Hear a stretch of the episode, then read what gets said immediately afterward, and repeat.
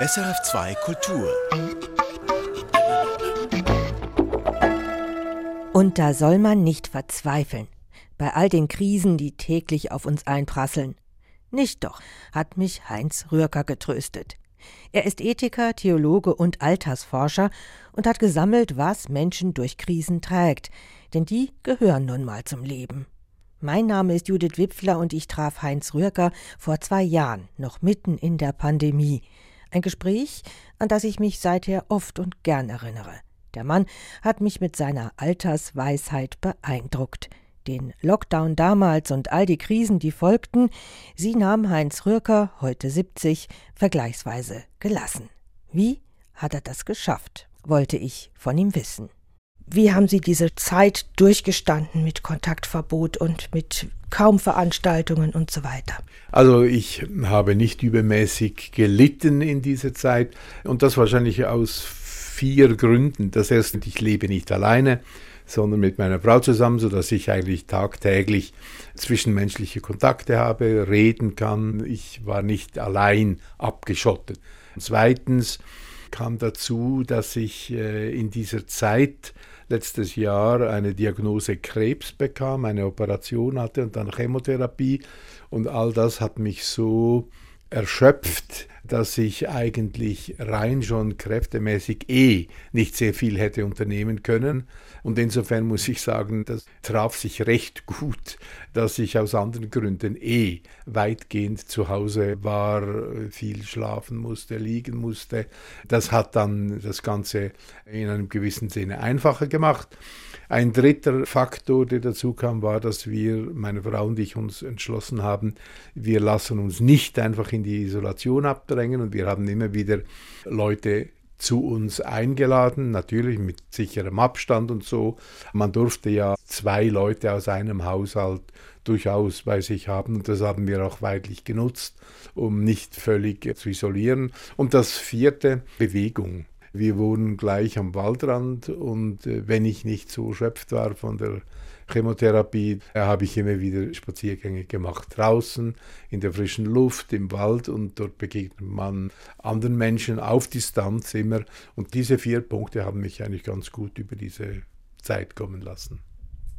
Gelassen, gelassen ist das Stichwort Heinz Röker. Sie wirken auch unglaublich gelassen auf mich jetzt hier in dieser Situation. Und Sie erzählen mir eigentlich von schlimmen Dingen, von einer Krebserkrankung, die Sie da auch noch durchgemacht haben. Und Sie sagen das gleichzeitig mit etwas Humor nach dem Motto, das traf sich ja ganz gut. Humor auch so eine Ressource, die wir dringend brauchen im Leben, wenn es Krisen gibt und schwierig wird vor allem Selbsthumor, also dass man sich selbst nicht so tierisch ernst nimmt und ins Zentrum der Welt stellt und so tut, als würde alles an derzeitigen Befinden abhängen, das man gerade hat. Ich glaube, das macht schon etwas aus, wenn man ein gewisses Maß an Distanz zu sich selbst gewinnen kann. Nicht sich selbst verleugnen, sondern einfach sich selbst nicht mehr ernst nehmen als unbedingt nötig ist und, und gut ist, das hilft tatsächlich, sich in Perspektive zu setzen. Also Selbstironie, Selbsthumor. Sie sind ja auch Theologe, Heinz Röhrger. Könnte man das auch Demut nennen, so eine demütige Haltung?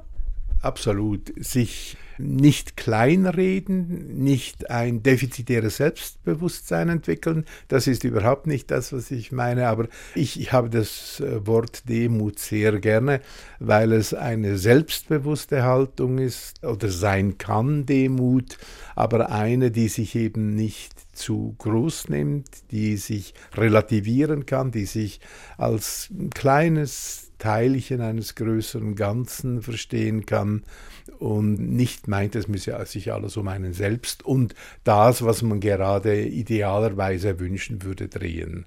Wenn man davon etwas Abstand gewinnen kann, lebt sich tatsächlich besser, denke ich. Das kann man jetzt säkular definieren oder eben auch christlich-theologisch.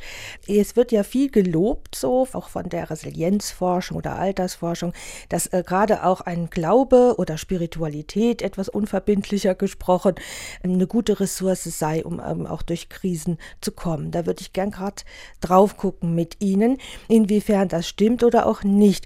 Ist ja ein bisschen platt zu sagen, klar, Glaube hilft oder Beten hilft. Ja, also grundsätzlich ist das so. Das ist auch durch solide empirische Forschung bestätigt, mehrfach bestätigt, dass eine Spiritualität eine, sei es religiöse oder weltanschauliche oder philosophische, Haltung, in der man verwurzelt ist und die einen Boden unter die Füße gibt, dass das hilft, äh, durch schwierige Situationen zu kommen. Aber Sie sagen zu Recht, Religion ist kein Patentrezept gegen Schwierigkeiten. Mir jetzt persönlich hat in dieser Zeit des Krebses eine Art äh, Grundvertrauen geholfen, dass ich das Leben annehme, so ist, wie es nun einmal kommt. Aber ich habe das gar nicht unbedingt als spezifisch religiöse Haltung empfunden, obwohl ich ein religiöser Mensch bin. Für mich war das eher eine Haltung der, vielleicht könnte man sagen, Lebenskunst generell wenn man Vertrauen haben kann, dass man mit dem Leben so, wie es einem zuspielt, schon irgendwie zurechtkommt. Wenn man ein solches Vertrauen hat, dann lebt sich damit in Krisensituationen sehr viel besser. Es gibt einen Forscher, Antonowski, der hat auf dieser Basis das Konzept der Salutogenese entwickelt, das Konzept, das sagt, dass Menschen, die eine solche Haltung haben, die das Gefühl haben, sie würden mit dem Leben schon zurechtkommen und mit dem, was es bringt, dass die gesünder leben, dass das der Gesundheit gut tut, wenn man eine solche Haltung hat. Ich empfinde das auch so. Also es ist so eine Art Urvertrauen oder Grundvertrauen ins Leben, ins Schicksal, in sich selber oder auch in die Umwelt oder eben auch in Gott, quasi letzten Grund des Seins und des Lebens. Können wir es noch ein bisschen schärfen, was das ist und ob es da auch einen Unterschied gibt zwischen so einem Urvertrauen oder Gottvertrauen oder ist es letztlich dasselbe? Ich denke, es ist letztlich dasselbe. Für mich ist Urvertrauen eine psychologische Kategorie, die mit dem Heranwachsen schon von frühester Kindheit an äh, gewonnen und ausgebaut wird, während dem Gottvertrauen dann für mich eine Deutung ist, die ich diesem Urvertrauen gebe, das ich mitbekommen habe. Aber äh, für mich ist das Gottvertrauen nicht etwas, was ich immer explizit als auf Gott bezogen leben und mir ins Bewusstsein einprägen muss. Ich empfinde das Gottvertrauen als etwas, was sich psychologisch auswirkt, dass ich das Leben so angehen kann, dass ich dem Leben zutraue, dass ich es meistern oder mir zutraue, dass ich das Leben meistern kann und dass es irgendwie Wege geben wird, in denen ich auch Krisen bewältigen kann. Zwischen Gottvertrauen und Urvertrauen kann ich gar nicht so genau trennen und oft ist das Gottvertrauen mehr etwas Unbewusstes, dass ich vorerst einfach Vertrauen habe und wenn ich dann mir überlege, wie äh, begründe ich dieses Vertrauen, dann könnte ich theologisch reden und von Gottvertrauen sprechen. Aber es ist, glaube ich, nicht wesentlich etwas anderes, als was nicht religiöse Menschen mit Urvertrauen bezeichnen. Und das hat man einfach oder man hat es nicht? Ja, ich denke, gewisse Menschen haben es leichter damit als andere. Ganz ohne Urvertrauen kann man wohl gar nicht leben, kann man nicht hoffen, kann man nicht zukunftsoffen das Leben gestalten und man kann es auch immer wieder einüben. Ich denke, wer bewusst das Leben versucht unter dem Gesichtspunkt des Lebbaren anzuschauen, mit der Perspektive, irgendwie schaffe ich das schon, irgendwie zeigt sich ein Weg, wie ich das bewältigen kann, was auf mich zukommt, der wird, glaube ich, mit der Zeit auch entsprechende Erfahrungen machen und damit in seinem Urvertrauen gestärkt werden. Sie sagen, man kann es üben. Ich sehe hier ganz viele Bücher um Sie herum, Heinz Röcker, wo es um Pflege geht und um Seelsorge auch. Also wie geht man mit Menschen, die leiden, konkret um? Und da habe ich eben einen ganz tollen, wie ich fand, Artikel von Ihnen gelesen, wo Sie also davor warnen, dass man Leuten, denen es jetzt schlecht geht, auch psychisch, die irgendwie so das Gefühl haben, ach, es macht doch alles gar keinen Sinn mehr und so. Gerade im, im Alter gibt es das ja auch immer wieder mal, dass, dass Leute sagen, was soll das alles noch? Dass man denen so schnell wieder Sinn zuspricht im Sinne von, also es ist, es ist doch gar nicht so schlimm oder jetzt schau doch mal aufs Positive. Also dieses schnelle Leute so wie überzeugen zu wollen, denk doch mal an das Urvertrauen und dann wird's schon. Das hat mir sehr gut gefallen, weil das ist ja doch eine Versuchung, der wir ganz schnell erliegen, auch als Angehörige, Freundinnen und Freunde zu sagen, ach komm jetzt, äh, es geht doch weiter und die Blumen blühen jetzt und es wird Frühling. Ja, das ist eine klassische Gefahr, dass wir, wenn es Menschen schlecht geht und sie uns das sagen, äh, schnell abwiegeln, weil das uns selbst bedroht und irritiert. Und dann machen wir das eigentlich sehr oft uns selbst zuliebe, dass wir dem anderen sagen, aber. Äh, dieses Stichwörtchen aber ist so ganz klassisch. Aber es gibt doch noch viel Gutes. Aber wir brauchen dich doch. Aber es ist doch noch so viel Schönes. Immer dieses aber, aber, aber. Das ist immer ein Zurückweisen dessen, was der andere jetzt gerade klagt als seine subjektiv empfundene Situation. Ich gehe davon aus, dass Sinn im Leben, das ist das ganz Wichtige. So ohne Sinn kann man eigentlich gar nicht richtig leben. Sinn äh, verstehe ich als ein Gefühl, oft noch gar nicht rational erklärbar, aber ein starkes Gefühl, dass das Leben irgendwie stimmt, dass es einigermaßen aufgeht, dass ich Ja sagen kann dazu, dass es lebenswert ist. Und wenn Menschen nun in Situationen geraten, in Krisen geraten, in die, gerade im hohen Alter etwa, wo sie empfinden, dass eigentlich ihr Leben nicht mehr stimmig ist, dann sagen sie vielleicht, ich bin ja für nichts mehr da, für niemanden mehr da, ich kann ja nichts mehr, es ist alles nur noch ein Leerlauf, das Leben bringt nichts mehr Neues, ich habe nichts mehr, was ich zu erwarten habe, alles, was noch kommt, ist wahrscheinlich schlechter als das, was bisher war oder was jetzt ist. All diese Klagen, die sind ja nachvollziehbar. Und ich denke, es ist ganz wichtig, dass man Menschen, die solche Klagen äußern, ernst nimmt, indem man ihnen einfach zu verstehen gibt, ja, ich kann das nachvollziehen. Das hilft schon einmal, einen Menschen zu haben, der nicht gleich mit einem Aber kommt, sondern der mir einfach zugesteht, dass ich nicht verschroben bin, sondern dass das Leben manchmal, äh, darf ich das so salopp sagen, scheiße ist. Und daran gibt es vorerst einmal nichts zu deuteln. Das ist subjektiv für diese Person so. Und weil es dann nicht mehr stimmig ist, das Leben, sagen sie, ich sehe keinen Sinn mehr im Leben. Und ich finde, das ist der erste Schritt, den anderen ernst nehmen, indem man unabhängig davon, ob ich das richtig finde oder nicht, ihm zugesteht, dass für ihn das Leben jetzt sinnlos ist. Das ist schon einmal das ganz Wichtige. Und wenn man das einmal kann, dieses Aber überwindet oder verzichtet darauf, dann hat man schon sehr viel gewonnen. Und dann denke ich, ist Zuhören ganz wichtig, dass eine Person erzählen darf, warum sie das so empfindet. Auch das tut gut, wenn Leute es von der Seele reden können und erfahren, da ist jemand, der hält das aus der macht mir nicht gerade einen moralischen Vorwurf oder kommt besserwisserisch mit guten Ideen, mit den schönen Blumen, die jetzt blühen, sondern der hält das einfach aus.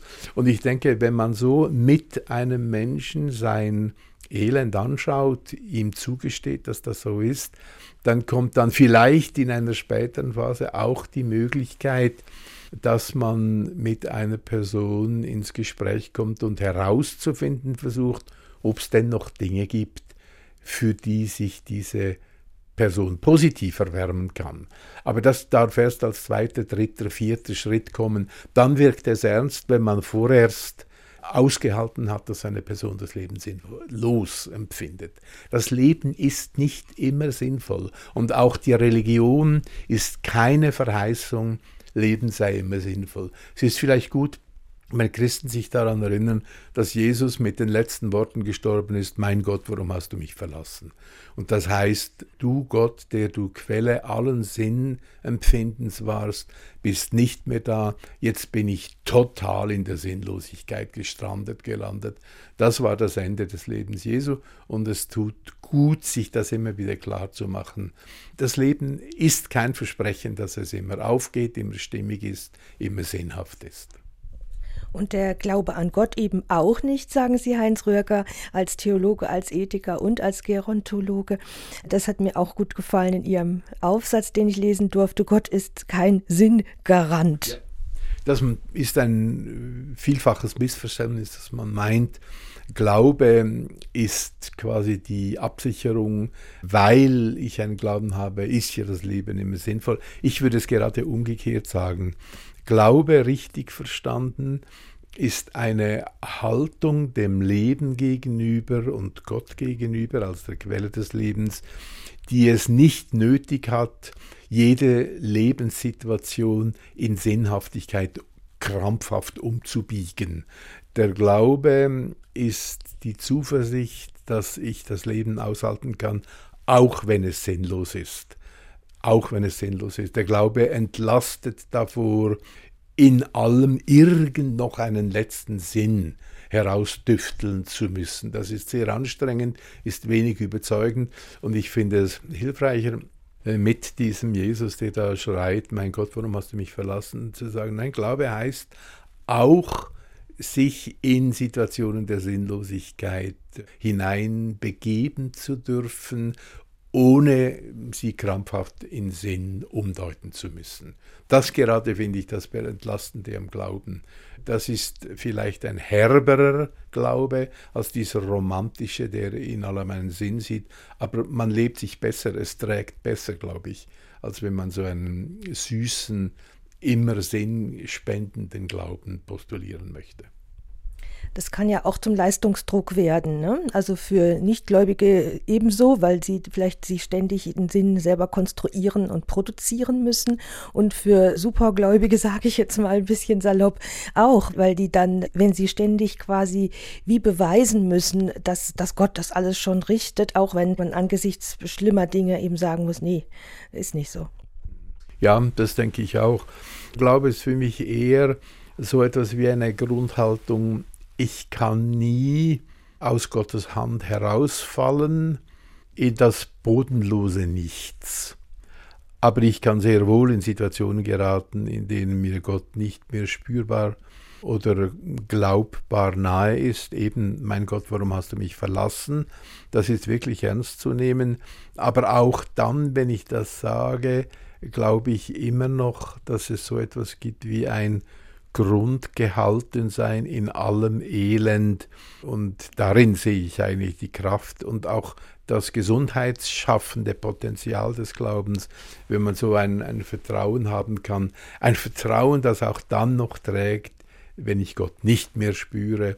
Und davon gibt es in der Bibel unzählige Beispiele, etwa die Klagepsalmen, in denen Gott geradezu angeschrien wird, gegen ihn, zu ihm gesprochen wird, mit der Frage, warum, mein Gott, hast du mich in diese Schlamassel kommen lassen? Das gehört eben zum Leben. Zum Leben gehört auch Schlamassel. Und es gibt keinen Grund, warum ich nicht auch einmal in den Schlamassel kommen soll. Äh, das hat mir auch geholfen in meiner eigenen Auseinandersetzung mit meinem Krebs. Warum sollte ich nicht Krebs bekommen, wenn so viele andere Leute Krebs bekommen?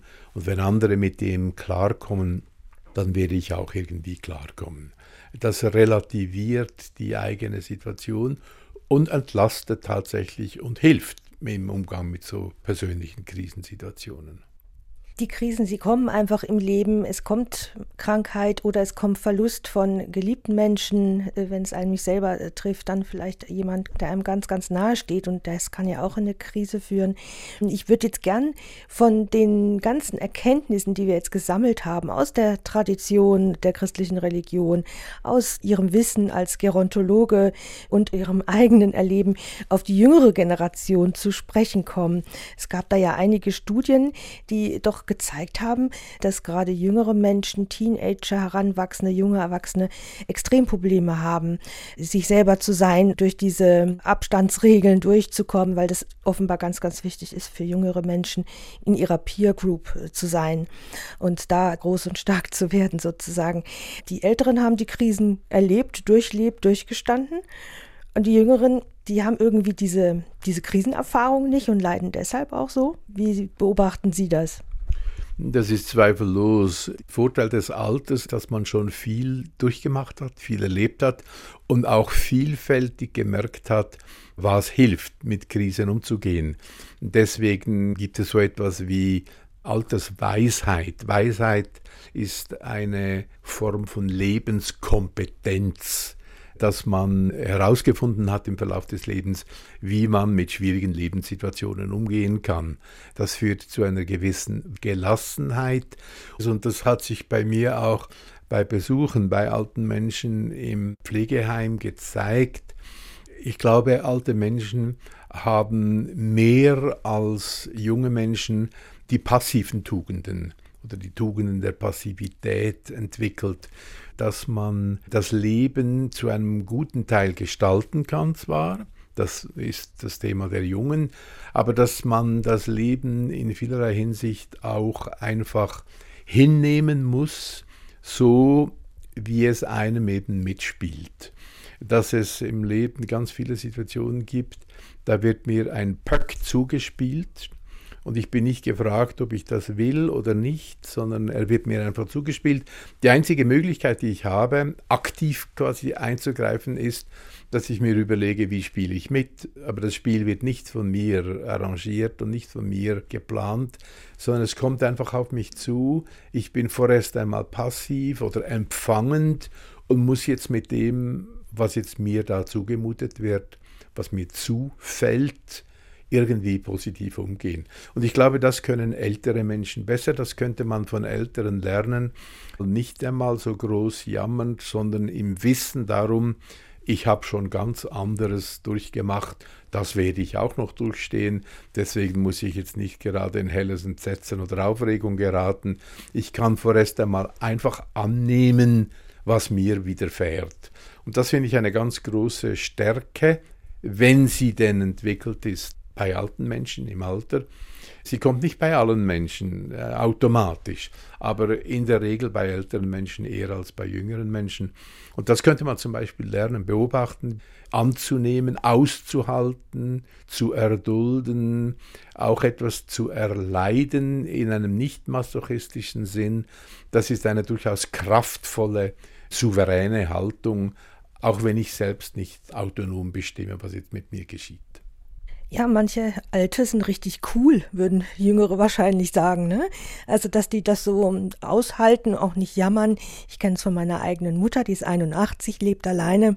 Und die sagt auch jetzt, ich habe doch nichts auszustehen. Ich habe ja mehr zu essen und zu trinken, als ich brauche. Und ich habe Platz und ich habe zwei Balkone. Und also da ist kein Wort des Jammerns. Und ich habe manchmal direkt den Eindruck, dass wir mittelalterigen äh, Kindergeneration uns mehr Sorgen um unsere Alten machen, als die Alten um sich selber. Das ist wahrscheinlich zum Teil schon so. Ich denke auch, wenn ich mein eigenes Empfinden als alternder Mensch äh, jetzt in der Corona-Krise ansehe, mich hat zum Teil geärgert, wie die ganze Nation alles dran setzte, um die Menschen im Altersbereich als Risikopatienten, zu denen ich gezählt habe, am Leben zu erhalten. Also diese gut gemeinte überprotektionistische Haltung, die habe ich eher belästigend empfunden. Ich habe mir zugetraut, schon irgendwo mit dieser Pandemie klarzukommen. Und wenn es mich denn trifft, dann trifft es mich eben. Also das ist etwas, was ältere Menschen wahrscheinlich besser können als die Jungen, auch gelassen zu reagieren. Ich würde gerne auf den Begriff Gelassenheit noch ein bisschen schauen. Mir kommt da so halb auswendig das Gelassenheitsgebet oder Gedicht von Reinhold Niebuhr, einem großen Theologen des 20. Jahrhunderts, in den Sinn, wo sinngemäß eben auch darum geht, zu unterscheiden, wo, äh, lieber Gott, kann ich was tun, was verändern, muss ich auch was tun und wo muss ich es gehen lassen, sein lassen, mich nicht weiter investieren, aufregen, weil ich es eh nicht ändern kann. Aber die Kunst. Und wo ist die Grenze vom einen zum anderen ist dann die dritte Bitte von Niebuhr. Ja. Das ist ja die große Kunst, zu unterscheiden. Wo kann ich, soll ich aktiv sein, zu versuchen, äh, Einfluss zu nehmen, was zu verändern? Und wo muss ich es eben ziehen lassen? Und ich glaube, dass gerade junge Menschen eben so einen Tatendrang haben. Die wollen ja machen, die wollen auch die Welt verändern. Die wollen auch revoltieren und die sollen das, finde ich, auch unbedingt machen. Und jetzt sind die da irgendwie ausgebremst. Das ist so. Und, ich denke, es ist auch richtig, dass die Jungen eher auf das aktive Gestalten, Verändern, Anpacken, Kämpfen ausgerichtet sind. Das kann bei alten Menschen auch noch sinnvoll sein, aber ich denke, bei alten Menschen kommt noch stärker dazu diese Haltung der passiven Tugenden. Das heißt nicht, dass man nicht mehr aktiv ist, sondern es ist eine Art von aktiver Passivität. Und das finde ich an diesem Beispiel aus dem Eishockey der Pöck wird mir zugespielt. Ich bin nicht mehr primär der, der jetzt selber im Sturm den Pöck auf dem Eisfeld herumschießt, sondern der Pöck wird mir zugespielt und jetzt muss ich mir überlegen, wie gehe ich damit um und dann die ausgewogene Balance zwischen diesen beiden Dingen zu finden. Ich finde auch, dass alte Menschen zum Teil besser damit umgehen können, dass zum Leben auch das Abnehmen gehört. Wir sind in einer Gesellschaft, in der alles immer noch mehr, noch schneller, noch besser gehen muss. Also es ist immer die Zunahme, die wir anstreben. Und im Alter entdeckt man eher, dass zum Leben eben auch Situationen gehören, wo es um Abnehmen geht, um Umgang mit Grenzen, um das Akzeptieren von Grenzen und dass das nicht einfach ein Verlust von Lebensqualität ist, sondern wenn man sich sinnvoll darauf einlässt, darauf einstellt, dass auch mit Grenzen, mit abnehmenden Kräften, mit abnehmenden Möglichkeiten Leben sinnvoll sein kann, indem man zum Beispiel den Fokus verändert. Und auch das ist etwas, was man von Alten lernen könnte, dass man mehr den Blick bekommt, für das Positive, das sich im Unscheinbaren manifestiert. Also meine Mutter zum Beispiel, die da zweimal in Quarantäne war, nur noch im Zimmer war und sich dann freuen konnte über der Schönheit der Blumen in ihrem Zimmer und das bewusst wahrnehmen, bewusst aufnehmen, auskosten. Das ist auch etwas, was alte Menschen wahrscheinlich besser können, was man von ihnen lernen könnte, auch als jüngerer Mensch das ist eine Form von sich bescheiden auch oder konzentrieren, aussortieren, nicht mehr alles, sondern das, was geht und was man hat, wertschätzen und sich darauf konzentrieren, weil wir sowieso nicht alle Abos, äh, die wir so machen in unserem Leben, äh, voll ausschöpfen können oder so. Ist es, meinen Sie es in dieser Richtung, Heinz Röcker? Ja, ich glaube, es hat zu, zu tun mit der Verengung des Radius oder der Möglichkeiten. Und dieses Verengen kann nicht nur als negativen Fundament, sondern es kann gleichzeitig eine Refokussierung darstellen, dass ich dann umso mehr den Blick schärfe für das, was ich großzügig bisher übersehen habe. Und jetzt, weil mir anderes äh, aus dem Radius oder aus dem Bildschirm äh, wegschwirrt, konzentriere ich mich jetzt, schaue ich genauer hin auf das, was ich noch habe und entdecke da Dinge drin, die mein Leben nähren, die mich stärken, die mir Zufriedenheit geben, die mir Freude machen. Wenn es nicht nötig ist, dass ich noch eine Weltreise plane, um, um glücklich zu werden, sondern wenn ich merke, dass ich an viel alltäglicherem, kleinerem glücklich sein kann und mich freuen kann am Leben. Danke, Heinz Rührker, fürs Perspektivengespräch. Mein Name ist Judith Wipfler und ich traf den Theologen und Gerontologen vor zwei Jahren, das war noch mitten in der Pandemie. Inzwischen hat er ein Buch geschrieben über Altersweisheit und Lebenskunst. Es heißt Lebenskunst des Alterns und ist im Theologischen Verlag Zürich TVZ erschienen. In der nächsten Ausgabe von Perspektiven geht's um was komplett anderes, den Turban, eine verwickelte Geschichte.